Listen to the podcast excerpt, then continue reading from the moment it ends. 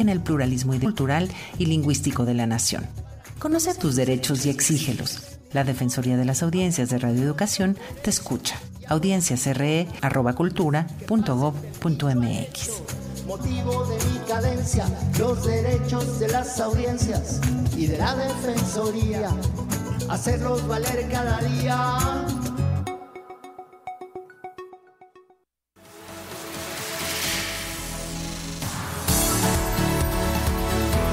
Defensoría de las Audiencias de Radio Educación. Estamos al aire para escucharte.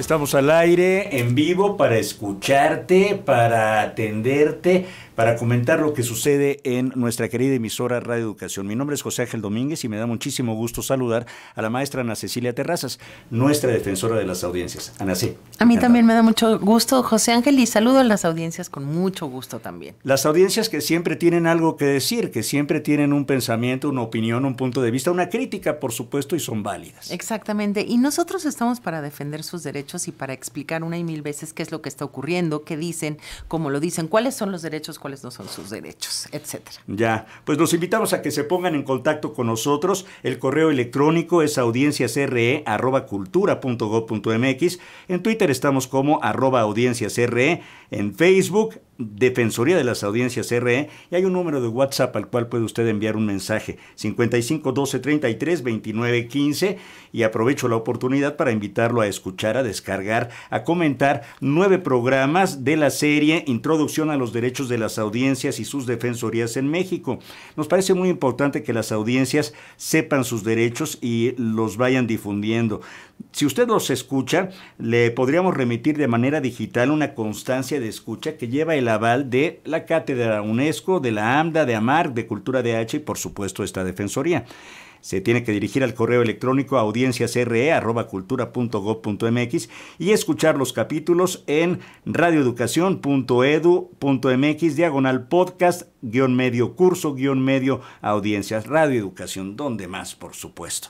¿Y tenías algún comentario de nuestras audiencias, mi querida Ana? Exactamente. Primero agradecer a quienes nos siguieron y nos dieron like o algún comentario en plataformas sociodigitales y también replicar tres comentarios. El programa pasado tuvimos, hablamos sobre eh, género, lenguaje y cuáles son los derechos de las audiencias en términos de, inclusión, ¿no? Eh, sobre todo de eh, los mensajes que se están emitiendo desde Radio Educación. Ha sido un tema que, pues sí, hemos recibido diversas llamadas al respecto y que esperamos siempre escuchar más opiniones. Pero dos en especial, Guillermo Marín y Blanca Alba Hernández, hicieron unos largos comentarios que, por cierto, el comentario completo siempre se puede leer porque yo conservo todos tal cual en nuestros informes mensuales que están publicados puntualmente en el micrositio de la Defensoría. Ahí se puede leer perfectamente todo el comentario, con todo su contenido. Pero el sentido de estos dos comentarios era que los eh, noticiarios, les parecía a estos, o les parece a estos radioescuchas, que los noticiarios pulso están em, de alguna manera siendo no... Eh, están siendo parciales por incluir, y lo voy a entrecomillar porque lo dijeron así, la ideología de género, en que, que, más bien acá lo tocamos como lenguaje de género. Aprovecho para decir que esta Defensoría considera que no solo no se vulneran los derechos de las audiencias al hablar o al incluir en términos de las les los, sino que se promueve la inclusión, la intención de inclusión, el habla de inclusión y se pone la conversación sobre la mesa. Es decir, no se trata de... Eh, tachar o elogiar, se trata de conversar respecto a lo que está ocurriendo y de incluir. Ni de contravenir a los puristas de la lengua, que los hay. Exactamente. Y mm, por otro lado tenemos a Rubén Hernández Cisneros, bueno, ahí eh, de todas maneras les vamos a contestar puntualmente, pero Rubén Hernández Cisneros dice que metiéndose a ver em, em, las series, porque le mandamos un capítulo de una que necesitaba, quería, se interesó en muchas más, que cada cuando debo responder si él pide cosas. Entonces, bueno, le preguntamos qué específicamente quiere que no encuentra en el sitio de Radioeducación, pero también aprovecho para compartir con nuestras audiencias que nosotros como Defensoría, como por protocolo y ley y reglamento, que todavía está en ciernes el reglamento, pero em, tenemos 20 días hábiles para contestar. ¿no? Este, por si a alguien le interesa saber eso. Y bueno, eso sería puntualmente. Ah, pues muy claro y muy bueno. Y me gustaría invitar ahora a todas y a todos, antes de presentar a nuestra invitada, a que escuchemos esto.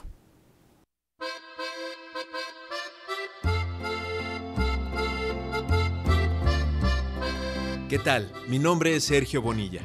Y prepárense porque están a punto de pisar la última isla que funcionó como penal en América Latina.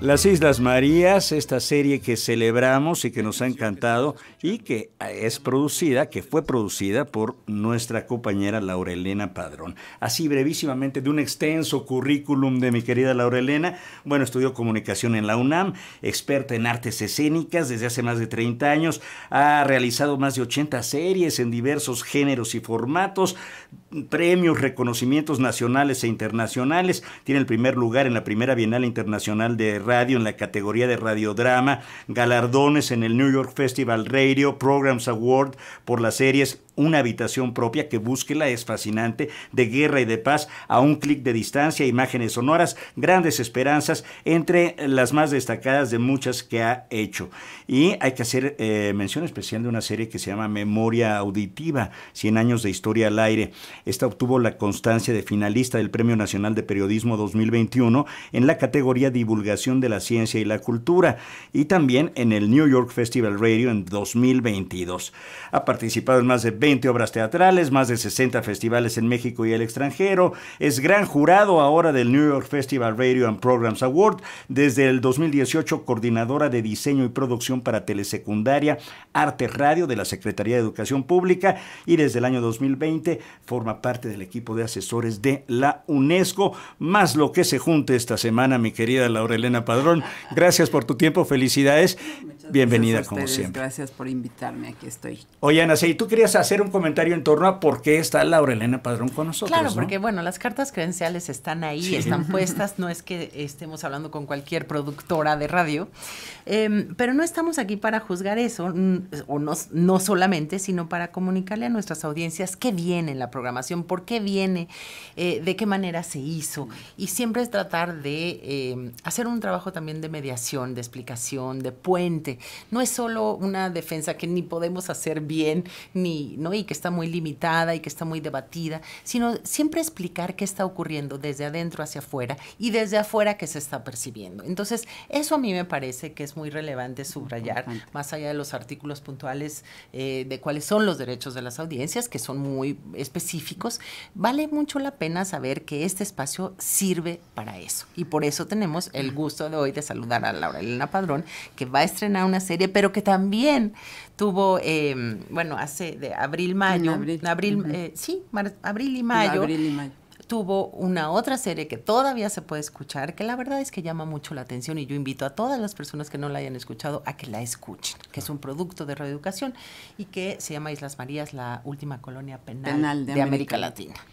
Pues venga, Laura, ¿cómo surgió esta idea? Porque todos tenemos la imagen de eh, las películas, este, eh, la de Pedro Infante que fue famosa, las novelas de revueltas, por supuesto, los muros de agua, pero la cosa cambió y cambió y aquí pues tomaste una iniciativa importante.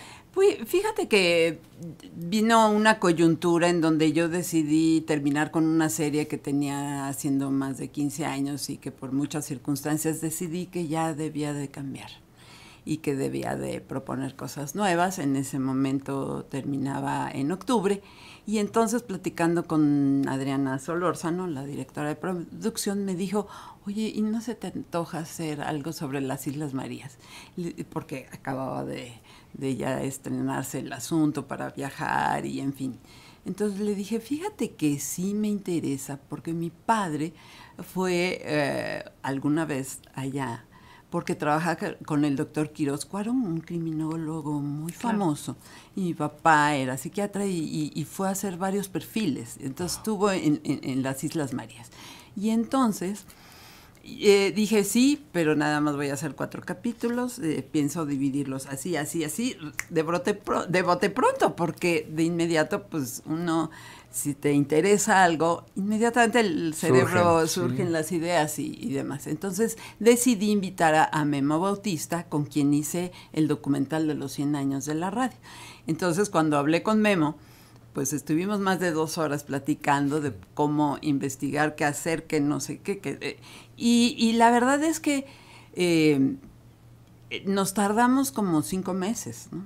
En la investigación, en las entrevistas, en las ediciones, en, en buscar la música adecuada, en, en- muchas cosas para poder contar la historia desde todos los ángulos posibles. Pero Esto es muy importante, yo creo, y creo que sería muy bueno puntualizar a nuestras audiencias, porque no es nada más decir, ah, bueno, vamos a hacer esto y tal, y tenemos un producto radiofónico así, a la de ya. Investigación, buscar, o sea, cu- podrías, este... Pues mira, lo que pasa es que ya tengo eso. muchos años haciendo documentales. Entonces, ese trabajo de- previo de organización, de coordinación, de investigación, de además investigación no solo, digamos, de, de buró, digamos, sino de todo tipo.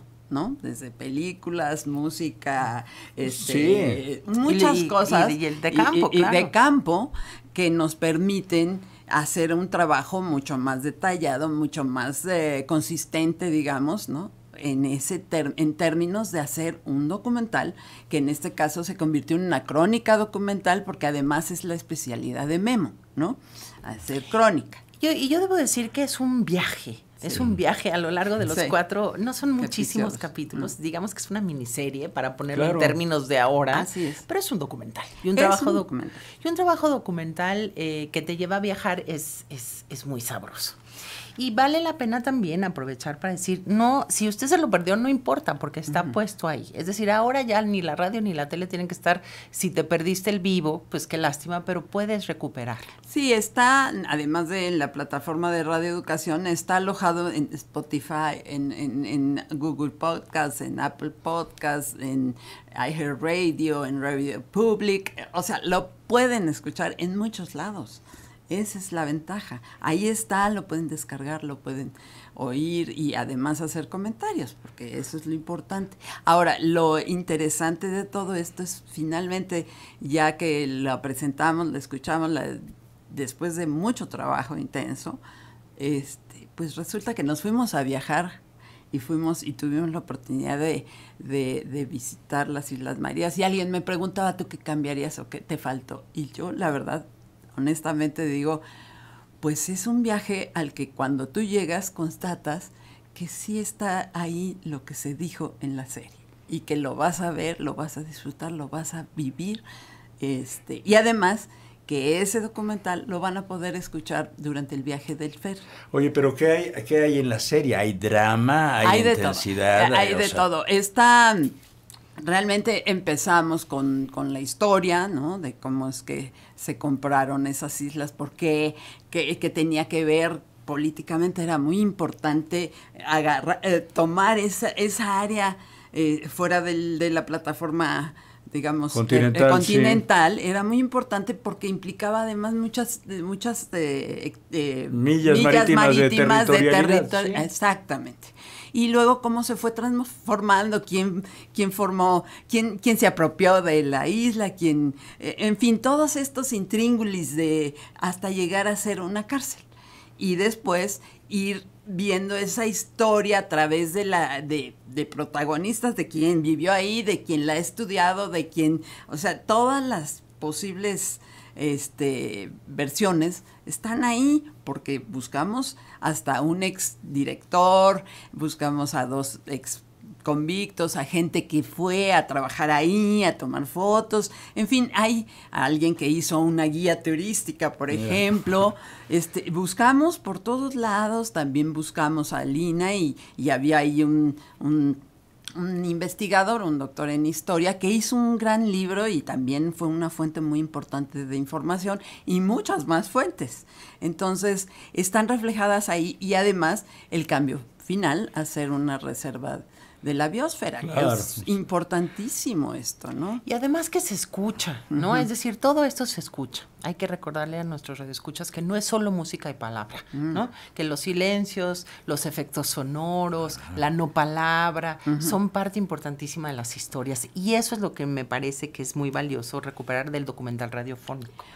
Pues Ahora- mira, lo que pasa es que uno a lo largo de muchos años va creando un estilo, ¿no?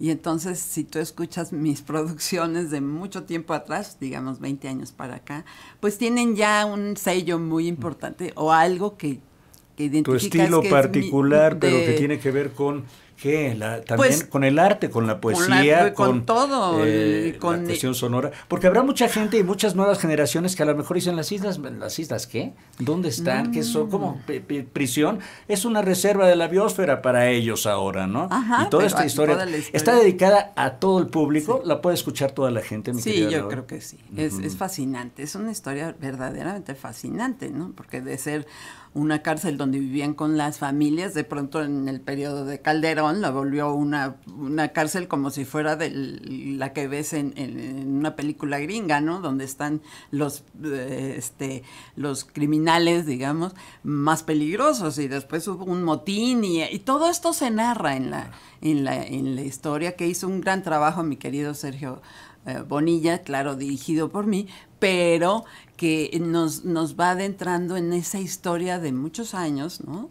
Este, y que y llegamos al último capítulo que me parece divino porque retratamos cómo, cómo es verdaderamente un paraíso en el Pacífico, ¿no? El chiste es que entrando a la página de Radio Educación en Sí. internet se está en la portada y luego luego nos puede llevar a, es- a escuchar los capítulos. Entonces, esa es una de las cosas o de las razones por las cuales invitamos a Laura Elena Padrón y la invitamos desde entonces, pero hasta ahora quiso venir porque tenemos una novedad. Está de fiesta, Laura Elena. Exacto, ¿no? tenemos una novedad importante que vale mucho la pena. Hoy se dio la conferencia de prensa, tenemos noticias frescas, fresquitas, y creo que es eh, este sábado 15 de julio sí. se estrena la serie Descubrimientos. ¿Qué Y- tal? Exacto, y quisiera nos- que, nos, que nos comentaras, que nos invitaras, que nos dijeras por qué una serie tan importante de ciencia a estas alturas del partido se relanza y cuál es eh, pues lo que se espera de esta serie. Bueno, es un estreno, no, no es un relanzamiento, es, es, Es una nueva serie. Sí, nueva el serie. tema se relanza, el, te- ¿no? el tema, sí.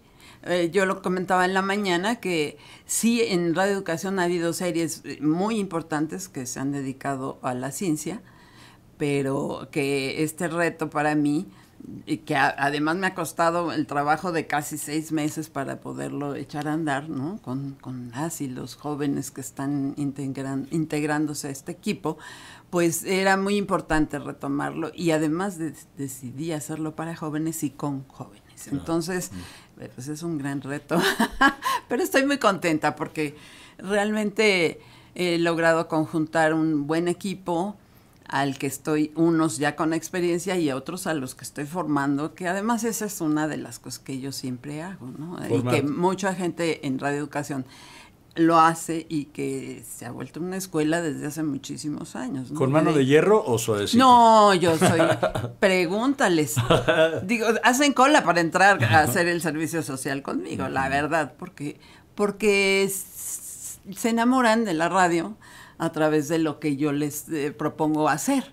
Por ejemplo, en esta serie de descubrimientos, pues eh, empezaron a llegar chicos de servicio social y cuando eh, preguntaron con quién, pues me empezaron a mandar. Hubo quien, eh, maestros como Antonio Zabaleta u otros, este, este Que ya te los mandan directo. que, que me, eh, va, eh, porque los ponen a escuchar las series que yo he hecho y entonces ellos llegan con mucho entusiasmo a trabajar conmigo, a aprender.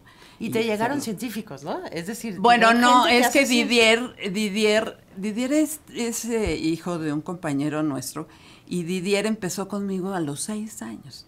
Él hacía... Ya es un joven universitario. Ya, está terminando, ya terminó una carrera de, de, este, ciencia de datos, pero está terminando la carrera de física, pero él empezó aquí a los seis años con nosotros.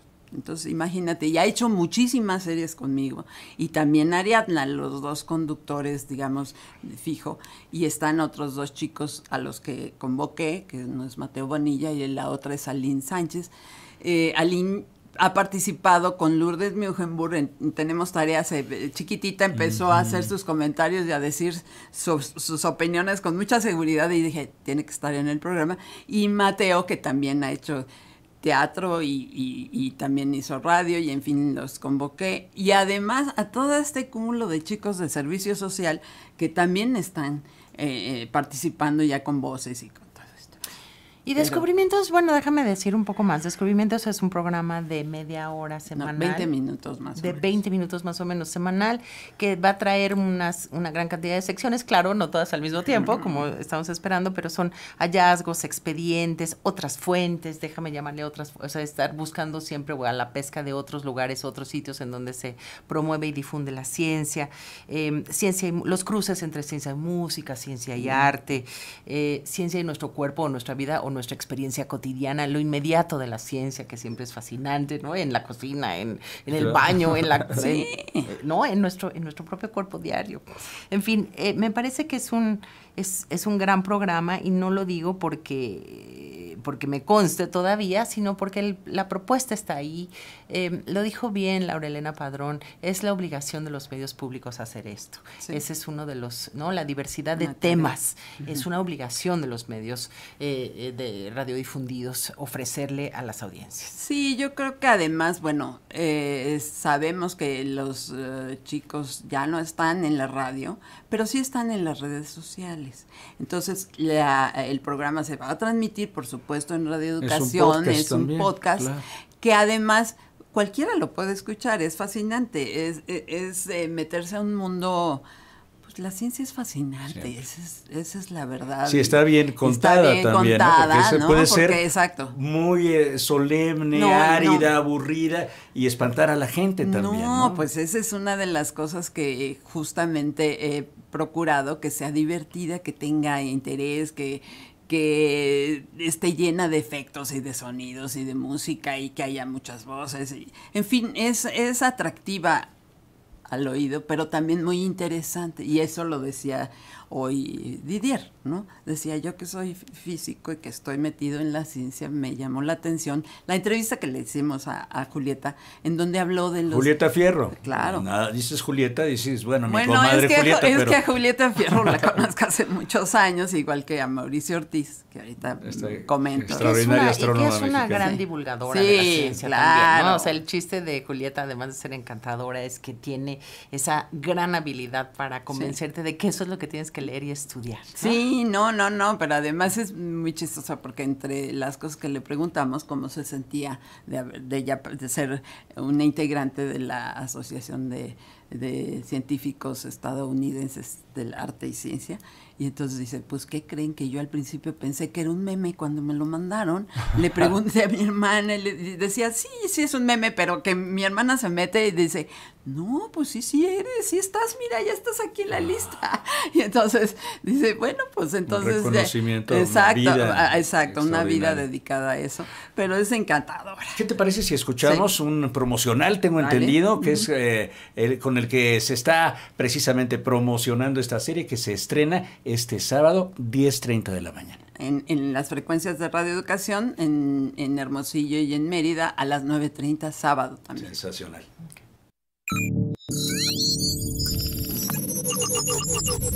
¡Ahí, ahí viene! ¿Ahí viene?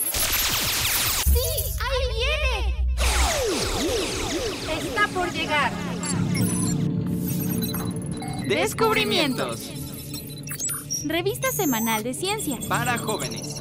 A partir del sábado 15 de julio. A las 10.30 horas de la Ciudad de México. Hermosillo y Mérida, 9.30 horas. ¡Los, esperamos! No, pues mucho éxito. ¿eh? Ah, O pues sea, muchas gracias, pues Ahora- eso espero. Yo tengo otra pregunta, mi querida Laura. Hay mucho, ah, en algún momento yo decía, hace muchos años, que México es un país de ciros peralocas, que, que todo el mundo, pero lo digo con un gran respeto y con, con- con gusto y orgullo, porque muchos mexicanos y muchas mexicanas Inventores, hemos sí, inventado claro. miles de Mil cosas, cosas. y han inventado. Y otras dicen que los O las reinventamos o las arreglamos O también. dicen Con que un- con un nuestra- clavito de, y- de nuestra autoría. Ajá, Pero, ajá, la gente que esté inventando cosas, jóvenes o ¿no? Jóvenes pueden comunicarse No, contigo bueno, a, sí, a hay- este programa. Hay una sección que se llama eh, eh, a través de sus voces. Y, y- y a mí me da muchísimo gusto que ya hemos entrevistado a tres, eh, hecho tres entrevistas, una a una chica de 17 años que ha ganado varias medallas de oro en las Olimpiadas de Matemáticas. Uf, sí, ¿no? claro. Y, y que A ya pesar de está- los pesares, y- porque luego los apoyos para Harvard, llegar, ajá, hijo. y ya está en Harvard, ¿no? Por ejemplo, tiene 17 años. Luego entrevistamos a unas chicas de Mazatlán, son tres chicas de prepa que, que tienen 17 años y que eh, en, un, en una convocatoria para entregar un proyecto, eh, digamos, a nivel estatal sobre ciencia, se lanzaron a hacer un bioplástico con las cáscaras, ellas son de Mazatlán, de, las, de los camarones. Tenían que buscar la manera de, además, ayudar a la, a la comunidad Biodegradables, sí, biodegradables y entonces hicieron un bioplástico con las cáscaras, las desintegraron molecularmente y, y- y- y sabes qué? que se fueron a Túnez y ganaron el oro, ya se fueron a Uganda, ya se fueron a Londres, ya no- y en todos lados están arrasando y están ya buscando la patente. Ay, qué maravilla. ¿no? Y, y está otro, o- o- un par de chicos que entraron un reto en la UNAM que se llama de sustentabilidad, hicieron un, una- un- un sistema de captación de lluvia para un área de la UNAM que además sale muy barato y que ganaron el, el reto, ¿no? Y así te puedes encontrar una cantidad de chavos y chavas que están trabajando desde muy chiquitos además, ¿no? Y eso es importante, yo creo, muy importante el enfoque en los jóvenes, porque, bueno, pues son eh, el futuro del presente El y el futuro de este país, por supuesto. Pero mira, tengo, por ejemplo, aquí el comentario de Juana Seijas, que dice, soy una joven de 67 años Ajá. y sin duda voy a disfrutar de su Claro, programa. ¿eh? claro Así que lo va a No disfrutar. lo estamos excluyendo a, No. esa, a, a ese grupo etario, ¿no? No, no, para nada. Cualquiera lo puede escuchar. Va a ser, eh, yo les aseguro que la van a pasar bien. Son 20 minutos. este, están hechos de tal manera que sea muy atractivo para que te pesque, ¿no? Sí, es exactamente. Ahorita que escuchábamos el spot, estaba pensando, para eh, a quién, eh, ¿cuál es el grupo al que se quiso dirigir la Pues? ¿A niños, a niñas? Secundaria y prepa. Ok, secundaria y prepa Sí, básicamente. que además que están eh, empezando medio que a ver qué estudio, a ver Definir qué- su definir vocación. vocación, que además es bien difícil, lo sabemos, porque pues te enfrentas a algo que vas a poder Y a la moda que todo el mundo quiere ser youtuber ahorita. no, No, exacto, no, pero bueno, están ahí, están en las redes y, y el programa tiene que estar alojado ahí también, ¿no? Y Claro, porque así lo descargan, ¿no? Saliendo exacto. de la prepa o saliendo de, y no necesariamente los sábados en la mañana, pero los sábados en la mañana, que estén las niñas y los niños, o que También. los papás ahí pendientes, creo que pueden irse enamorando de un programa científico. Sí, claro. ¿no? Yo creo que es muy accesible. importante lo que dices, Ana Sí. C., ¿no? Que los papás tengan esa, ese cuidado, ¿no? Por eh, permitir a sus hijos eh, eh, la escucha de, este, de estos y materiales, promoverla, ¿no? ¿no? Promoverla, porque no todo te- te- se te tiene que dar eh, por los ojos, es decir, visual, ¿no? Hay un No, oculocentrismo yo- eh, tremendo. Exacto, yo creo que la radio lo que te permite es imaginar. Y eso es un ejercicio mental muy importante que tenemos que hacer todos los días, imaginar. Si queremos imaginar un Exacto. país diferente, Mejor, un tenemos mundo que hacerlo, un por mundo supuesto. mejor. Laura Elena, tú eres, eh, yo considero que eres una especie de monstruo radiofónico, ¿no? Que estás constantemente. Oye, No, no, no. Es un buen plan, un buen plan. ¿Y qué viene para ti ahora? O sea, vas a producir esto, el tiempo que dé, no tiene una eh, periodicidad, eh, digo, una determinado No, fin. es mi carga de trabajo, Ya. entonces eh, vamos a, a trabajar un tiempo, vamos a eso, hacer lo que nos dijo Julieta, a, a pedir la evaluación con científicos que la escuchen y si podemos certificarla, la vamos a certificar, ¿no? Entonces esa es la idea. Es una revista que es en vivo y no en No, directo. no, que no, no, es no en es vivo y en directo, no, No, es, es grabada. grabada, sí, es ¿por grabada qué? como en vivo. No es como en vivo, pero desde luego tiene para que tenga todas estas secciones. Es que si, si tú la haces en vivo no podrías hacer toda la, la, la- la producción y el armado que se requiere para hacer una buena serie. Y quisiera nada más agregar que eh, una de las secciones, y que me da muchísimo gusto que Mauricio Ortiz, alguien a quien quiero mucho y que muchos años publicó en La Jornada una sección que se llamaba Del Cuerpo, me haya permitido utilizar, Utilizar sus sus, textos. sus textos para adaptarlos y que la gente escuche que del cuerpo hay mucho que decir, Oh. los chavos, las chavas, de manera muy divertida, también muy profunda, y pues la vamos a tener ahí. Bueno, Entonces, como es grabado, ya nada más que sepan nuestras audiencias que eventualmente se les contestará, pero no en el mismo momento. Sí, no, no, no. muy bien. Laurelena Padrón, gracias, felicidades No, pues, por todo tu trabajo, lo que compartes con y lo que y todos. venga, por Y lo que viene, que ahí- será ahí- mucho. ahí andamos ya preparando. Y Ah, por sí. venir a Un compartir placer. esto con, los, con las audiencias. Muchas gracias. Hasta la No, próxima, gracias. Gracias hasta por luego. escucharnos.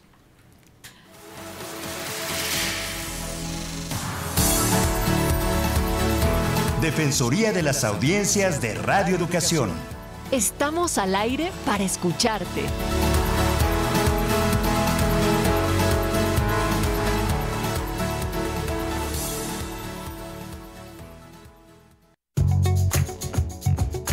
Como parte de las audiencias de la radiodifusión mexicana, tienes derecho a que haya avisos parentales para advertir sobre los programas que no sean aptos para niñas y niños.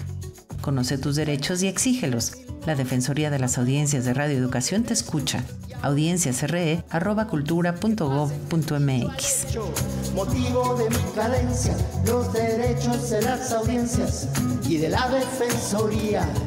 Hacerlos valer cada día, sin confusión distinguir publicidad e información, distintas de la opinión. Tu derecho es saber y elegir. El radio eléctrico espacio de todos es y para todos. Se puede decir de mil modos. Hablemos de nuestros derechos y ahora nos toca a todos que pasen del dicho al hecho. Motivo de mi cadencia, los derechos de las audiencias y de la defensoría. Hacerlos valer cada día, motivo de mi cadencia, los derechos de las audiencias y de la defensoría hacerlos valer cada día, motivo de mi cadencia, los derechos de las audiencias y de la defensoría, hacerlos valer cada día.